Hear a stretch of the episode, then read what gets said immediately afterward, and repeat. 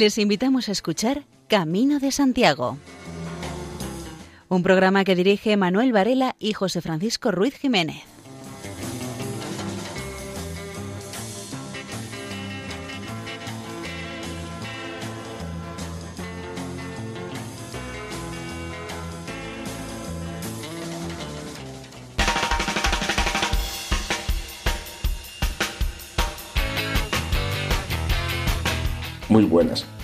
El espacio radiofónico dedicado al mundo jacobeo, en especial a la peregrinación a Santiago de Compostela.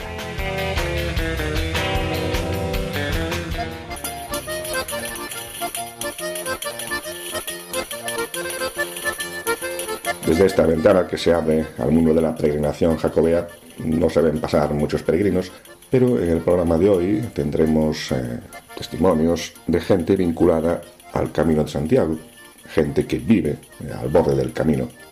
Y daremos a conocer la intervención del canónigo de la Catedral de Santiago, Luis Otero, que en el pasado Congreso de Acogida Cristiana en los Caminos habló sobre símbolos y signos del peregrino.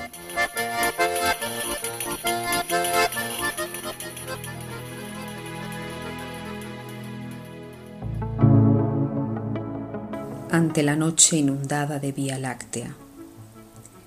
Las estrellas abrazadas como rosario de perlas, los guijarros de la noche, goteos de risa o lágrimas, batallón de porcelana, ojales de cerradura de los celestes vigías, mojones del gran camino, estrellas de Vía Láctea, collar del blancor sereno, joyero de la esmeralda, alameda de candelas en la senda compostela.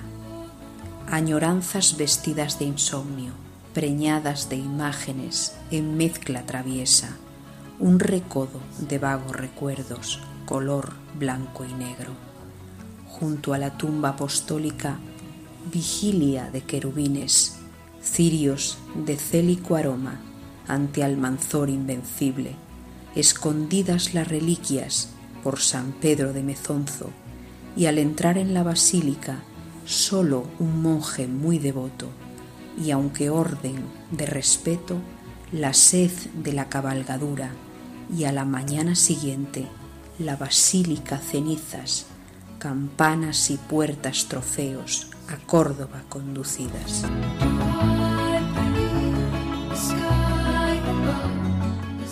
Pensamientos de peregrinos los días del camino van cayendo poco a poco.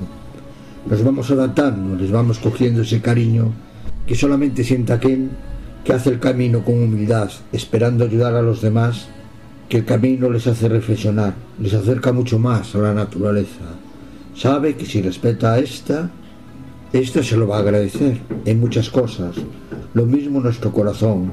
Si le damos todo ese cariño que nos pide, sabemos que va a responder.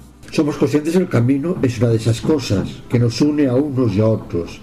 No nos importa de qué nacionalidad sea, ni de qué estatus social, ni si es rico o si es pobre, si tiene un título o no tiene nada.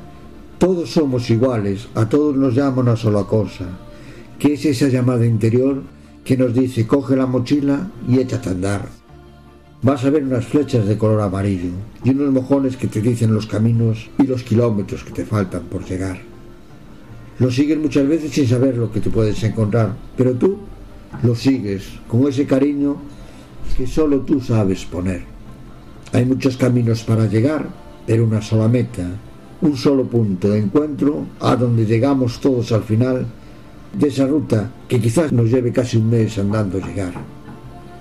Llegar a esa meta que nos hemos propuesto, un reto que te has dicho, dado a ti mismo para poder acabarlo los mejores momentos del camino son aquellos en los que puedes encontrarte contigo mismo, bien sea cuando vas andando o bien cuando te refugias en aquella iglesia, donde puedes encontrarte con esa persona que todo lo puede, a la que vas a servir y no a servirte.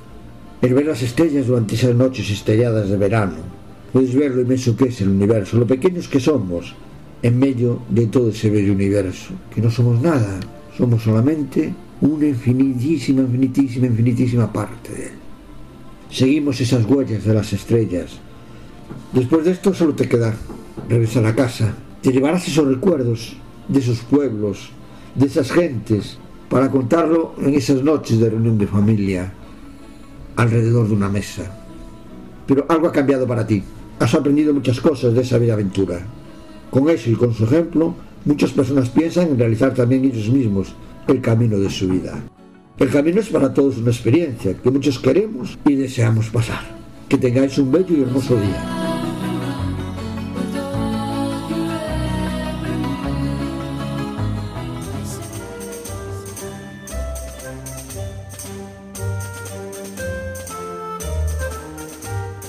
El diario de Burgos estuvo publicando varios días unos reportajes sobre gentes vinculadas al Camino de Santiago. Desde el pasado verano la gestión del albergue municipal de Ajés está en manos de otros hospitaleros, pero nadie en la localidad podrá olvidar a la familia Benítez Fernández. Durante los diez años que estuvieron al frente del albergue fue una familia más en el pueblo, pero sobre todo para tantos y tantos peregrinos. No importa su nacionalidad ni el idioma que hablaran, Mercedes Fernández, la madre de familia, se entendía con todos. Mercedes podía haber seguido unos años más hasta jubilarse en el albergue, pero varias circunstancias provocaron el cambio de planes. Sobre todo la falta del marido, fallecido hace apenas unos meses en pleno confinamiento. Afectado de ELA, Pedro, así se llamaba el esposo, llevaba todo, animaba, siempre con muy buen humor y hasta el último momento estuvo ayudando y guiando a la familia en la gestión del albergue. Por otra parte, los hijos vuelan solos y tienen sus propios trabajos y estudios. En Ajés deja muchos amigos y vecinos que han trabajado para ellos, que han compartido tantas aventuras que es imposible sacudirlas del cuerpo. Emprenden otro camino, pero el de Santiago formará parte de su vida para siempre, porque se meten tan adentro las historias de cada peregrino que es imposible arrancarlas del corazón. Pero ¿cómo llegaron Mercedes y Pedro al albergue de Ajés? Pues la anterior crisis económica, ya por el año 2008 y 2009, dejó en el paro al padre de familia que trabajaba en la construcción. Con 50 años y tres hijos había que ganarse las alubias. Alguien les comentó que el albergue de Ajés salía a subasta y que era una buena opción. Presentaron oferta y resultó ganadora, así que hasta allí se trasladó la familia porque el empleo conllevaba vivienda no conocían nada del camino de Santiago. Ellos, que llegaban de tierra de páramo, como era su pueblo, Presencio. La madre durante varios años había trabajado en la cocina de varios restaurantes. No las tenía todas consigo y fue llegar al pueblo y Mercedes decir aquello de ¿qué vamos a hacer aquí si nos vamos a morir de hambre? Pero les fue muy bien. Hay que tener en cuenta que al ser un albergue municipal está abierto todo el año al igual que el comedor, dieron tantas comidas que a veces no daban abasto. De hecho, tuvieron que contratar a dos personas. Ellos no sabían inglés ni otro idioma extranjero, pero se entendían de maravilla. De la comida decían los comensales, rico, rico, rico. Asunción Oz y su marido, Alfredo Jiménez, gestionan el albergue de San Roque, que está en la localidad de Villambistía, son otros protagonistas de la serie de reportajes sobre el camino aparecidos en el Diario de Burgos. El albergue San Roque está ubicado en un pueblo de la comarca de los Montes de Oca y con un nombre que resulta difícil de pronunciar hasta para los castellanos. Pero Villambistía se parece mucho al paraíso para quien llega cansado, sudado y dolorido, después de caminar horas a más de 30 grados y allí se obran milagros como los de convertir a una arisca peregrina francesa en la mujer más amable del mundo con solo pasar por la ducha. Se suele decir que el turista exige y el peregrino agradece y es verdad, apunta Asunción Oz desde hace seis años en el albergue San Roque. Llegó a trabajar con un hospitalero, se quedó con la siguiente y en cuanto tuvo la oportunidad concursó por la concesión municipal y lo consiguió el año pasado. Me gustó desde el principio y cuando vi la oportunidad no me lo pensé, apunta esta mujer, cuya trayectoria profesional en la hostelería ha seguido siempre, en cierto modo, la misma línea. Empecé hace muchos años en Burgos, en la zona de la catedral, del monasterio de las Huelgas. Siempre he estado vinculada de alguna manera al camino, apunta. En su aventura jacobea ha arrastrado a su marido, Alfredo Jiménez, que ha pasado de conducir un autobús a atender a peregrinos y vecinos del pueblo. Conseguir una persona que trabaje ahí es complicado, así que nada mejor que la propia familia para sacar adelante el albergue San Roque. La COVID-19 lo ha dificultado todo aún más, especialmente a los albergues pequeños. Las 12 plazas de Villambistía se han quedado en 6, pero con trabajo, porque llegue un peregrino o lleguen 6, hay que limpiar absolutamente todo. No sabes lo que ha podido tocar y lo que no. No obstante, y pese a la reducción del aforo al 50%, desde que abrió el 2 de julio, rara es la jornada que llenan. Tuvo algún día 5 peregrinos, otro día ninguno, de media entre un 80 y un 90% menos. Extranjeros pocos y asiáticos ninguno, salvo una coreana residente en España. Pero Asunción Oz no tiene ninguna duda de que la ruta jacobea sobrevivirá a la COVID-19. El camino ya ha pasado por muchas más pandemias, aunque este año sabe que no tendrá muchas satisfacciones económicas con él. Ella cerró antes de que se decretase el confinamiento, porque se estaba poniendo muy nerviosa. Tenía mucho coreano, mucho italiano y lo veía venir. Casi casi da el año por perdido. Considera que no se volverá a la normalidad hasta que no haya una vacuna efectiva.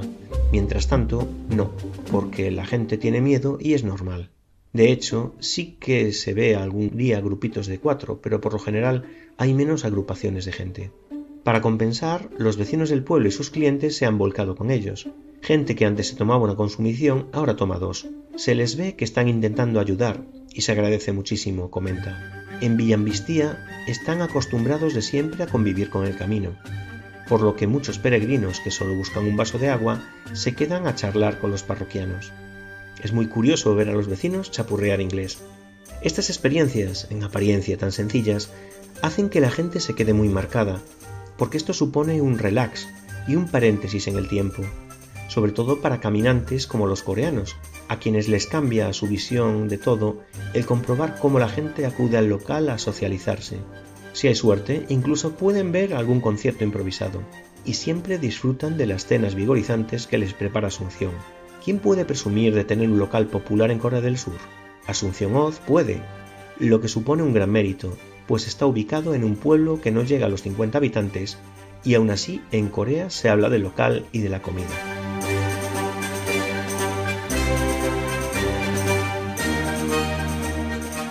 El diario de Burgos también contó la historia de Javier González Castro, propietario del albergue Rosalía, en Castro Jeriz.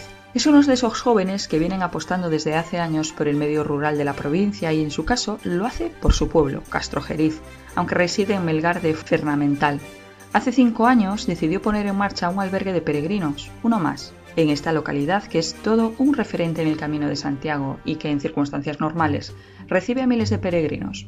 Este año las calles de la villa castreña no tienen el trasiego de peregrinos de otros años e incluso algún albergue, como el municipal, permanece cerrado porque llegan con cuentagotas y las reservas que se anularon hace meses no se han recuperado. Está siendo un año muy atípico, extraño, pero Javier González está ilusionado por haber abierto las puertas y ver peregrinos que se están atreviendo a salir y comprobando que con ayuda de todos y poniendo cada uno de su parte se puede hacer el camino perfectamente. Javier recalca que no hay ningún problema de convivencia ni con las normas de higiene y seguridad que se han establecido. Javier ha invertido muchas horas de esfuerzo para hacer realidad su sueño de tener un albergue. A Javier les sabe muy mal no poder contratar a nadie porque tiene una plantilla de seis personas, pero está solo, echando muchas horas y confiando en poder salvar los muebles. Con la capacidad reducida e intentando separar a los peregrinos al máximo, limitando el acceso a los baños de uno en uno y sin poder utilizar la cocina, entre otras medidas, este año la vida en los albergues está siendo un poco especial y también se impone la distancia social.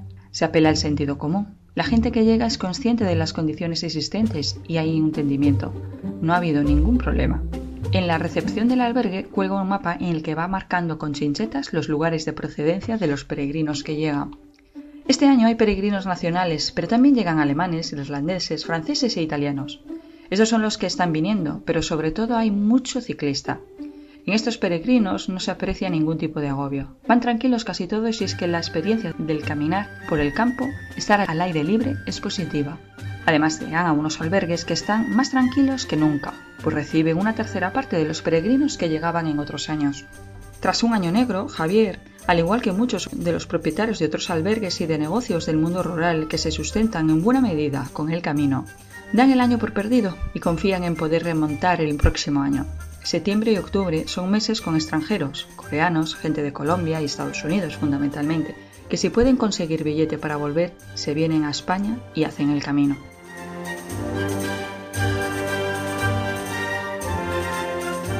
La protagonista de la serie de reportajes del Diario de Burgos es María Paz Espinosa. Lleva casi 40 años al frente de Alimentación Luis, junto a su marido Fernando, que da nombre a un negocio con tres tiendas. La principal en la Plaza Mayor de Belorado. Desde ahí controla prácticamente a todos los peregrinos que llegan a la villa. Han llegado a pasar por allí 300 en un día de mayo. El mes bueno es un goteo continuo.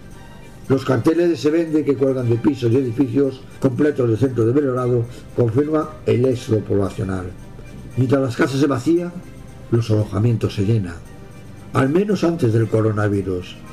Hay épocas en que no hay sitio donde quedarse, y eso con media docena de albergues y varias casas rurales abiertas, además de hoteles y habitaciones. Dicen que es el pueblo que más plazas tiene. Este año no es el caso. Varios establecimientos permanecen cerrados y el resto funcionan a medio gas. En el supermercado Ruiz no han podido contratar a mayores de los 11 trabajadores de plantilla en las tres tiendas. La cesta básica del peregrino está formada por plátanos, naranjas, jabón, macarrones y arroz. Maripaz Espinosa siente especial predilección por los peregrinos de origen germano.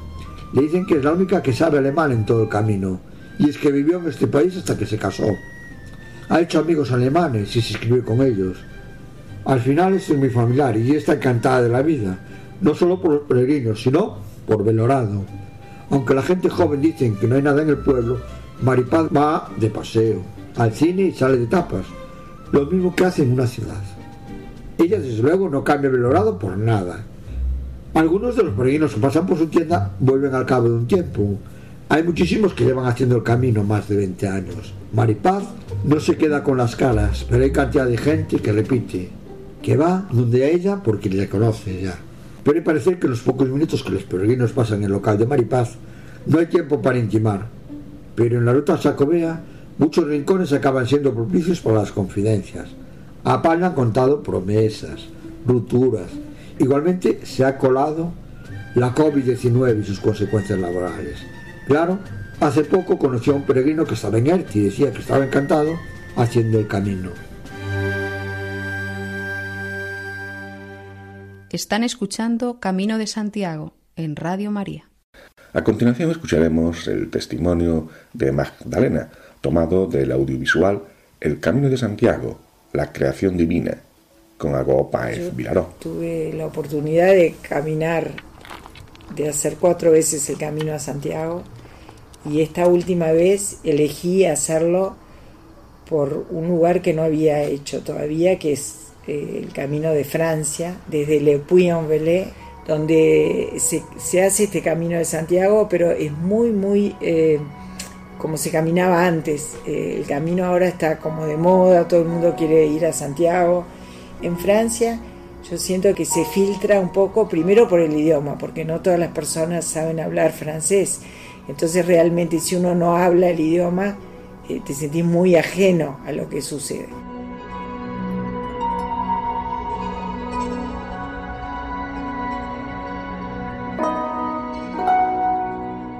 tiene que ver con el Evangelio de la Magdalena, digamos, tiene que ver con los pasos de la Magdalena, que evangelizó toda esa parte de Francia.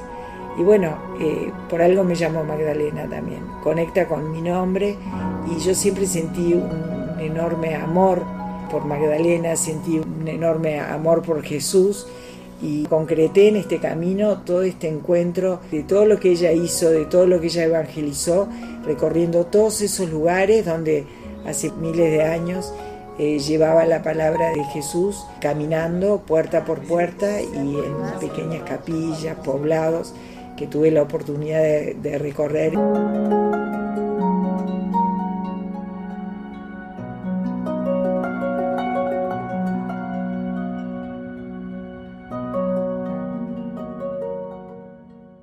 Peregrinos antiguamente simplemente llevaban sus ropas, su sombrero, su bastón y salían a caminar. Sus zapatos eran las sandalias cuando los tenían, pero eran muy despojados en toda su vestimenta.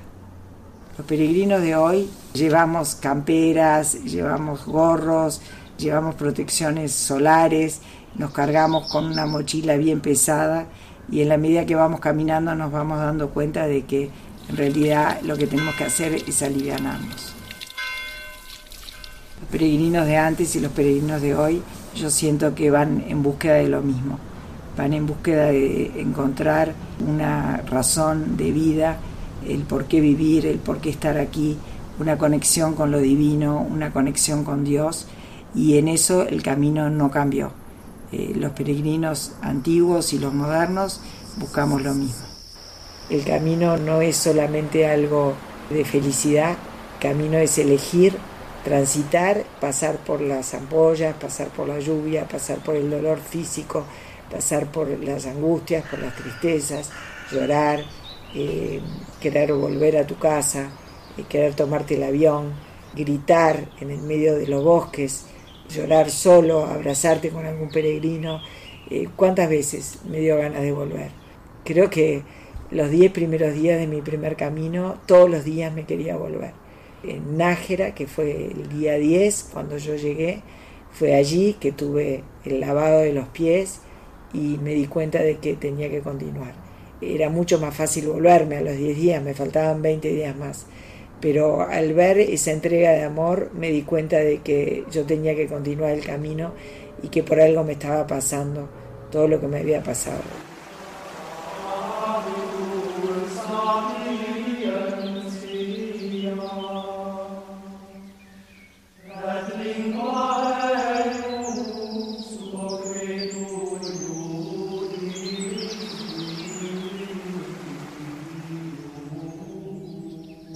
Naturaleza es un templo, es un templo maravilloso de la creación de Dios y a veces no tomamos conciencia de ello. Simplemente al entrar en un bosque nos damos cuenta cómo el bosque nos acoge, cómo el bosque nos abraza, cómo el bosque nos protege. Yo siento que el peregrino va descubriendo en el andar su contacto con la naturaleza. Hay muchos peregrinos que no tienen ni idea por qué van a hacer el camino vienen de ciudades agobiadas, llenas de multitudes, y de repente se dan cuenta de que existe un pájaro, de que existe una flor, de que hay un viento, de que hay estrellas, de que hay lluvia, y se sorprenden.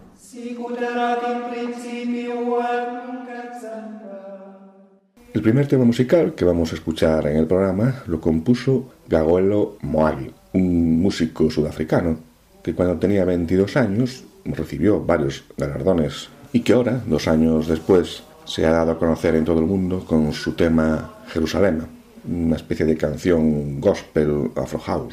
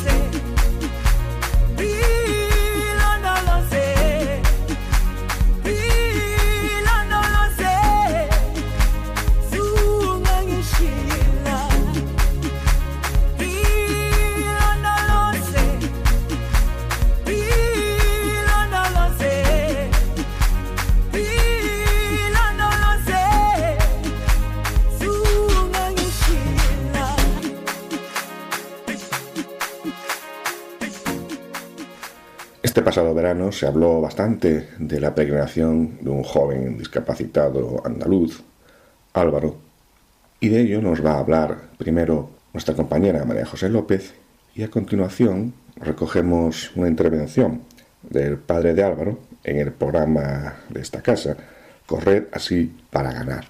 El Papa Francisco felicita a Álvaro, joven con discapacidad que recorrió el Camino de Santiago. Una hazaña motivada por la fe y el deseo de rezar por él mismo y por los demás. Así fue el peregrinaje de Álvaro, un chico malagueño de 15 años que recorrió el Camino de Santiago junto a su padre. Su extraordinaria fuerza interior también impresionó al Papa Francisco, quien quiso agradecerle personalmente por su testimonio escribiéndole una carta. Querido Álvaro, escribe el pontífice, he recibido una carta de tu padre en la que me dice que has terminado el camino de Santiago y que en tu mochila has llevado no solo tus intenciones personales, sino también las de muchas personas que se han unido a ti en la peregrinación rezando. Gracias por animarnos a caminar y por invitar a muchos otros a caminar contigo. En medio de la pandemia que estamos viviendo, con tu sinceridad, alegría y sencillez, lograste poner en marcha la esperanza de muchas personas que conociste, ya sea en el camino o a través de las redes sociales. El viaje de Álvaro fue de hecho compartido por su padre en Twitter a través de la cuenta arroba camino de Álvaro. Hiciste una peregrinación e hiciste que mucha gente peregrinara, animándoles a no tener miedo y a recuperar la alegría, porque a lo largo del camino nunca vamos solos, continúa escribiendo el Papa Francisco. El Señor siempre camina a nuestro lado. Gracias por tu testimonio y tus oraciones. La carta del Papa concluye con una bendición, una invocación a Nuestra Señora del Carmen y una petición para el joven. No te olvides de rezar por mí.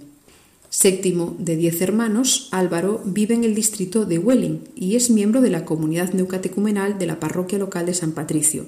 El joven participa activamente en la vida parroquial. De hecho, su experiencia de fe tan alegre es un testimonio para todos los que lo conocen.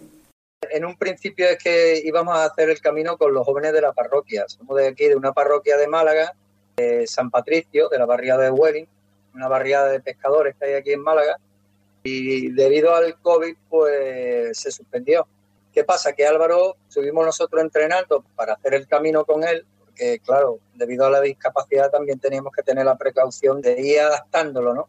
Entonces, como se suspendió y Álvaro no se olvida, siguió insistiendo en el camino de Santiago, la peregrinación, peregrinación, peregrinación. Digo, bueno, pues venga, ya que no lo podemos hacer entre todos, lo vamos a hacer los dos. Una vez ya que lo decidimos, pues se unió a nosotros Francisco Millán, que es de la una parroquia de Torremolino, que la verdad que él ha sido nuestro alma mater, ¿no? Porque ha sido el chofer, ha sido el que ha llevado eh, las mochilas, el acompañante, ha sido el ángel de la guarda nuestro, ¿no? Y decidimos hacerlo por Twitter también debido a esto, a que como los jóvenes no habían podido disfrutar de la peregrinación, decidimos de hacerlo para que ellos hiciesen de una u otra forma el camino con nosotros. Y también lo ofrecimos el camino, aparte de los jóvenes de nuestra parroquia, por los afectados por el COVID, no solo por los que han muerto, sino también por los familiares, ¿no? Viendo el objetivo nuestro claro, pues nos decidimos y nos lanzamos y en una tarde pues lo organizamos todo. Ni de lejos íbamos a imaginar nosotros que nos íbamos a encontrar con el Señor en el camino por medio de las oraciones de tanta gente que ha rezado por nosotros y por tanta gente que hemos rezado nosotros, donde hemos visto la necesidad de oración que hay de mucha gente que necesita oración. Hemos estado rezando el rosario, que yo nunca he sido muy, de rezar el rosario, ¿no? Pero en el camino hemos encontrado la necesidad de rezar el rosario y, y entrar en la tranquilidad, ¿no? Y en la paz que te da una madre cuando tú le hablas, ¿no? Y eso lo hemos descubierto en, en, el camino, aparte de la necesidad de rezar por los otros, ¿no? Y el encuentro con Dios ha sido, pues nada, ves cómo, cómo Dios quiere tanto a Álvaro, lo mima tanto, porque es un mimado. Eh, Álvaro es un mimado de Dios, no solo aquí, sino a lo largo de su vida, ¿no? Y de rebote, pues nosotros nos hemos llevado esa felicidad que Dios le da, esa alegría que Dios le da, y todo lo que le, regala, pues como le regala tanto, lo que ha sobrado pues no lo hemos llevado nosotros, que ha sido, vaya, esta experiencia nos va a durar a nosotros para toda la vida. Otra peregrinación protagonizada por discapacitados este pasado verano fue la que se llevó a cabo gracias a la colaboración de una asociación que ya lleva varios años organizando este tipo de peregrinaciones, Discamino. Desde Francia a Santiago en silla de ruedas, contra ciclogénesis y tramos imposibles. Hace nueve años, Mónica Mera de Mondariz, afincada en Ponteareas, sufrió un accidente laboral. Le cayeron encima mil kilos de hierro. Se le rompieron siete vértebras, varias costillas, el esternón.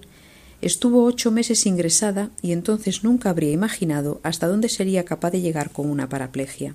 Completó el camino de Santiago tras realizar 800 kilómetros en 30 días en una silla de ruedas adaptada. Era algo impensable para ella hace un año logró este reto mayúsculo contra lluvia, ciclogénesis, tramos aparentemente imposibles, con el apoyo de Discamino, proyecto que nació en el año 2009 para ayudar a personas con discapacidad a cumplir el sueño de peregrinar hasta Compostela. Javier Pitillas es el guía responsable de esta ruta y quien hace ya 11 años puso en marcha la iniciativa de Discamino junto con su amigo Gerardo, un joven sordociego de Vigo. El grupo salió de Vigo el 3 de septiembre y emprendió la ruta jacobea desde Roncesvalles tres días más tarde. Iba a ir con ellos Javier Fernández con una parálisis cerebral y ataxia, pero se le rompió la tibia y el peroné. Al tener esta segunda bicisilla disponible, se quiso aprovecharla y ocupó su lugar Chema Díaz, un ferrolano que ya es un veterano en esto. Tiene un síndrome cerebeloso que le fue mermando la movilidad y solo camina con ayuda, además de afectarle a la vista ya había hecho el camino francés en triciclo. Chema Díaz tiene un carácter especial, es una fiesta continua, y para él es una novedad esto de pedalear con las manos en vez de con las piernas. Un grupo de voluntarios también hizo posible que Chema y Mónica pudieran alcanzar la meta, ya sea como asistentes empujando sus bicisillas o tirando de ellas con una línea, como soporte para sus necesidades básicas, como cocineros, conductores de la furgoneta de apoyo, intendencia, Mónica destaca que gracias a todos ellos pudo vivir esta experiencia única. Todo el equipo quiere verlos felices y hacen lo que sea, incluso cuando la gente del lugar les advertía de un tramo que iba a ser imposible, conseguían avanzar. Pasaron momentos duros por el terreno y la climatología, pero nunca pensaron en tirar la toalla. Superaron enormes barrizales, caminos estrechos por barrancos por los que no cabía la silla de ruedas, dolores y lesiones físicas pero todo cobra sentido al llegar a Santiago. Es una noticia de la voz de Galicia. Si en el anterior programa nos hacíamos eco de una efeméride musical, los 40 años que han pasado ya de la publicación del primer disco del grupo folk Miadoiro, hoy recordaremos a un gaiteiro que sí tienen bastante que ver precisamente con el grupo Miadoiro, porque se cumplen 100 años del nacimiento de Ricardo Portela. Y es que el tema que vamos a escuchar Aires de Pontevedra. El grupo Miadoiro lo aprendió de Ricardo Portela. Luego el músico francés Patrick Mola hizo una versión tras escucharla a Miadoiro y en un reciente concierto lo interpretó el tema Aires de Pontevedra Dan Arbraz Heritage Celtic.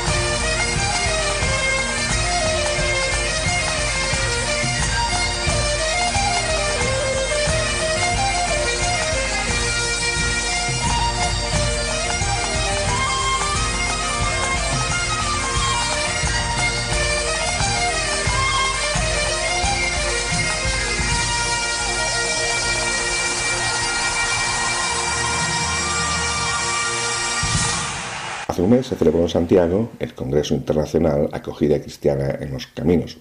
Una de las intervenciones fue la del canónigo de la Catedral Compostelana, Luis Otero, que habló de varios símbolos y signos de la peregrinación jacobea. El bastón, la flecha amarilla, la concha. El bastón también un signo, símbolo que usa el peregrino.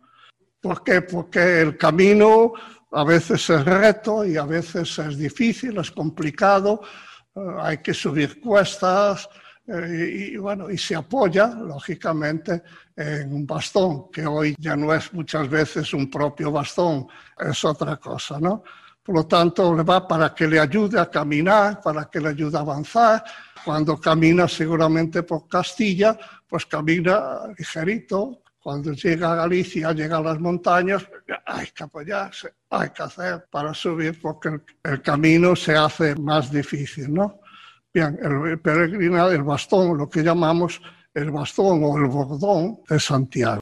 También nos preguntamos si eso puede tener un sentido más pues en nuestro vivir diario, en nuestro camino de la vida, pues también hay momentos tranquilos, felices, todo eh, discurre muy bien.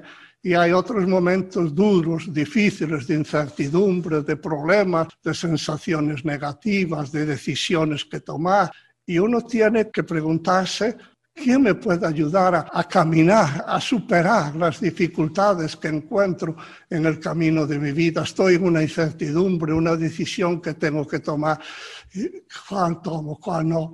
Pues normalmente recurrimos a nuestra familia que nos ayude, consultamos, ¿qué os parece? ¿Qué hacemos? A un amigo, un compañero, a un especialista de un tema, leemos un libro, cualquier cosa que nos pueda dar un poco de luz para en esos momentos difíciles poder tener un apoyo que nos ayude a poder avanzar en el camino, ¿no? Pues también podemos darle un sentido religioso, un sentido espiritual. Aparte de mi familia y de amigos, puede haber alguien más que me ayude en las dificultades del camino de mi vida. Pues el cristiano puede decir, pues claro que lo tengo. Tengo la palabra de Jesús. La palabra de Dios es mi guía. En ella encuentro los criterios, los valores para poder yo superar. En él encuentro la fuerza, encuentro, digamos, la luz del Espíritu, encuentro la palabra de Jesús. Si yo busco, si yo consulto, si yo rezo y pido, seguro que me dará luz, me dará fuerza, me dará ánimos para no darme pues vencido para superarme, para caminar, para tirar para adelante. Por lo tanto, también el bastón puede tener un significado de decir en qué necesito apoyarme en la vida y si hay un sentido religioso en el que yo me apoyo para caminar. La flecha amarilla, la flecha amarilla que todos sabemos normalmente para qué sirve. El camino a veces tiene muchos cruces y el peregrino necesita una señal que le indique por dónde para no perderse la vida, ¿no? Bien, pues eh, entre otras muchas eh, ha cobrado mucha importancia la flecha amarilla. ¿Qué significado podemos nosotros encontrar también a esto? Pues que la vida, cuando surgen dudas, complicaciones, eh, que nos puede efectivamente tratar de guiar, de dar una orientación, de darnos una pista. Todo lo necesitamos, digamos, en la vida para escoger la mejor camino, opción de la vida. Y con un sentido espiritual también podemos orientarnos a alguien que, como decía, puede ser la fe, la palabra de Dios, los sacramentos, la oración, los criterios y valores del Evangelio. En definitiva, el Espíritu de Jesús, en definitiva, nuestra fe, la palabra de Dios, la luz del Evangelio, que sean nuestra flecha amarilla para nuestro caminar por la vida. La concha, que sabemos también lo que significa, que acompañó y acompaña siempre al peregrino para beber. Aquí podríamos dando algún doble significado. Uno sería, parece, que la concha era como la antigua compostera, que cuando llegaba el peregrino le imponían la concha, que le imponían la concha como garantía, has peregrinado a Santiago y la llevas puesta ahí, que es como tu credencial de haber llegado a Santiago. Otra interpretación que algunos hacen es que la concha, al ser lógicamente doble, significaría los dos grandes mandamientos de la vida, el amor a Dios y el amor al prójimo, Y quien vive el amor a Dios y el amor al prójimo, ese seguro que lleva dentro una perla preciosa que es la vida cristiana, basada en el amor a Dios y en el amor al prójimo.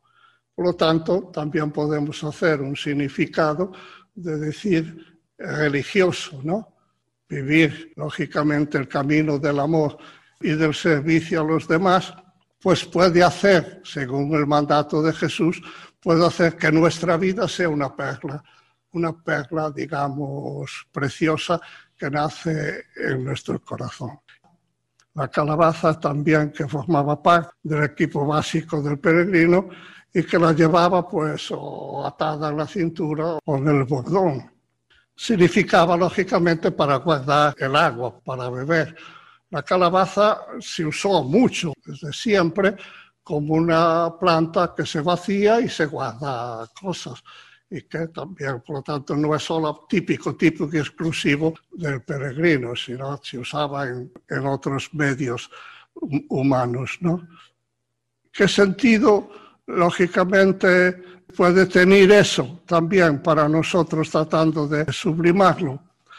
Pues en la vida cristiana el agua es el símbolo precisamente de, la vida interior Acordamos lo de la samaritana, ¿no? Nacerá en ti un agua, una fuente de agua viva que te saciará siempre ahí, como estará brotando, brotando permanentemente. Por lo tanto, la sed de Dios que llevamos todos dentro de felicidad, pues lógicamente eh, Dios nos la puede dar, nos puede calmar esa sed que tenemos, nos la salva lógicamente esa agua que recibimos en el bautismo, que recibimos en los sacramentos. Por lo tanto, haciendo una lectura, ya termino, sería el camino, sería símbolo del, sendero de la vida, el peregrino sería el símbolo de peregrinar por la vida, la mochila sería lo que llevamos en la vida, el bastón sería en qué nos apoyamos en la vida, la flecha amarilla, lo que nos orienta en la vida, y la concha, cuál es nuestro distintivo, y la calabaza, de dónde vivemos en la vida. Están ustedes en la sintonía de Radio María.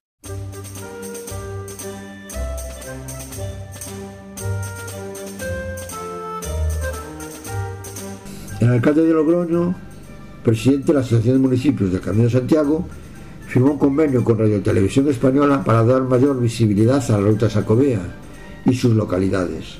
Con motivo del próximo Año Santo 2021, Radio Televisión Española prestará especial atención a la información relacionada con el camino como patrimonio de la humanidad y las tradiciones de los municipios por los que él pasa. El alcalde de Logroño y presidente de la Asociación de Municipios del Camino de Santiago, Pablo Hermoso de Mendoza, firmaron en Prado del Rey un convenio con Radio Televisión Española para mayor visibilidad del Camino de Santiago en este año sacobeo del 2021. Mediante este acuerdo, Radio Televisión Española se compromete con la Asociación de Municipios del Camino de Santiago a difundir los valores del camino, la importancia de los pueblos y ciudades en las que pasan. A través de los diferentes canales de televisión española, las emisoras de Radio Nacional de España y la web de Televisión Española, se prestará especial atención a la información relacionada con todas las tradiciones del camino. Televisión Española llevará a cabo una programación específica a lo largo de todo el año 2021, además de emitir en directo las actividades que tengan lugar en los municipios por los que pasa el Camino de Santiago. Finalmente, mediante la firma de este convenio, se abre la posibilidad de la creación de una sección específica en la página de Televisión Española que incluya contenidos de fondos documentales de dicho camino,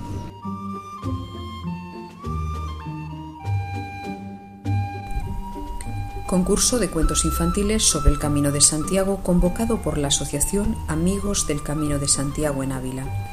El jurado calificador del cuarto concurso de cuentos infantiles sobre el Camino de Santiago acordó por unanimidad conceder tres premios. El primer premio, dotado con 300 euros, al cuento titulado Un nuevo camino juntos, del que una vez abierta la plica correspondiente, resultó ser su autor Pablo Díaz Domínguez, que vive en Sevilla. El cuento tiene una estructura adecuada, bien estructurada, y promueve los valores como la amistad entre un perro callejero y un señor que hace el camino. El segundo premio, dotado con 200 euros al cuento que lleva por título Héroes del Camino. Al abrir la plica se comprobó que su autora es Lourdes Aso Torralba, con domicilio en Jaca, Huesca. Este cuento habla de un camino virtual durante el confinamiento. Es un cuento original porque se hace el camino virtual en casa. Promueve no solo conocer el camino, sino el valor de pasar el tiempo en familia, el esfuerzo de buscar cada día en Internet por los padres y el niño las curiosidades que van a encontrar en la etapa de cada día. Y el tercer premio, dotado con 150 euros, fue para el cuento titulado Con pies de hormiga, de Alicia Fernández Aguilar, con domicilio en Elche, Alicante. Los tres cuentos ganadores están escritos con un lenguaje sencillo y transmiten los valores que se pueden aprender en el camino.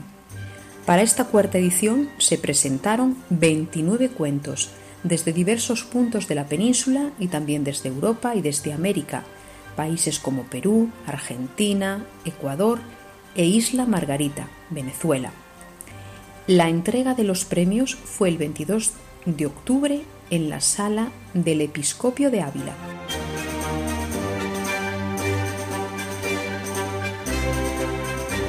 Impulso la declaración del Patrimonio de la Humanidad para la acogida tradicional de peregrinos que se practica en la provincia de Zamora.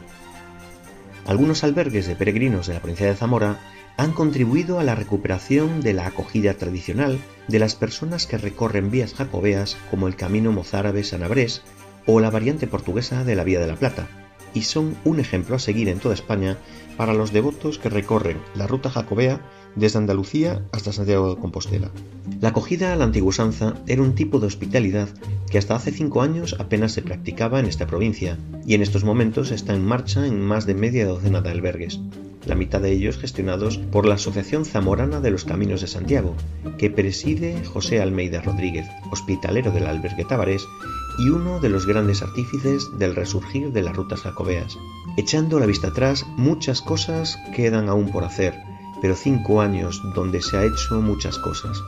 La Fraternidad Internacional del Camino de Santiago, de la que forma parte José Almeida, hospitalero tabarés, acordó en la Asamblea General celebrada en Astorga, León, solicitar a la UNESCO la declaración oficial de Patrimonio Cultural Inmaterial la acogida tradicional del Camino de Santiago, un reconocimiento que si se consigue llegar a cabo colocaría a algunas pequeñas poblaciones zamoranas en dicha lista.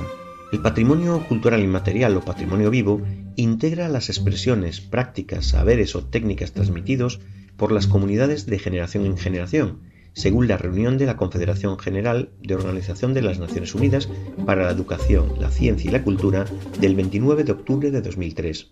En estos momentos, entre otros, se presta la acogida tradicional en los albergues de Tábara y Fontanillas de Castro, Camino Sanabrés, y en el de Ricoballo de Alba, Camino Portugués, y en esta última ruta se implementará también el del Almendra del Pan. Los peregrinos que hasta allí llegan reciben atención a cambio de la voluntad.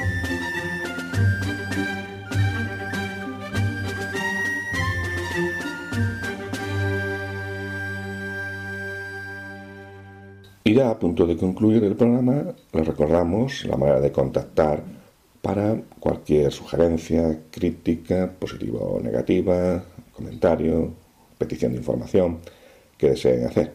Para ello no tienen más que enviar un correo electrónico a la siguiente dirección camino de Santiago arroba radiomaria.es. Ah, a partir de ahora ya va a llegar el invierno. Van a empezar a llegar las heladas, las lluvias, el frío, quizás la nieve, los días son más pequeños, siempre es de noche, en fin, otra estación del año. Todas son bonitas, todas tienen algo especial. El invierno tiene una, una, una muy especial, que es la Navidad. Buenas noches y buen camino.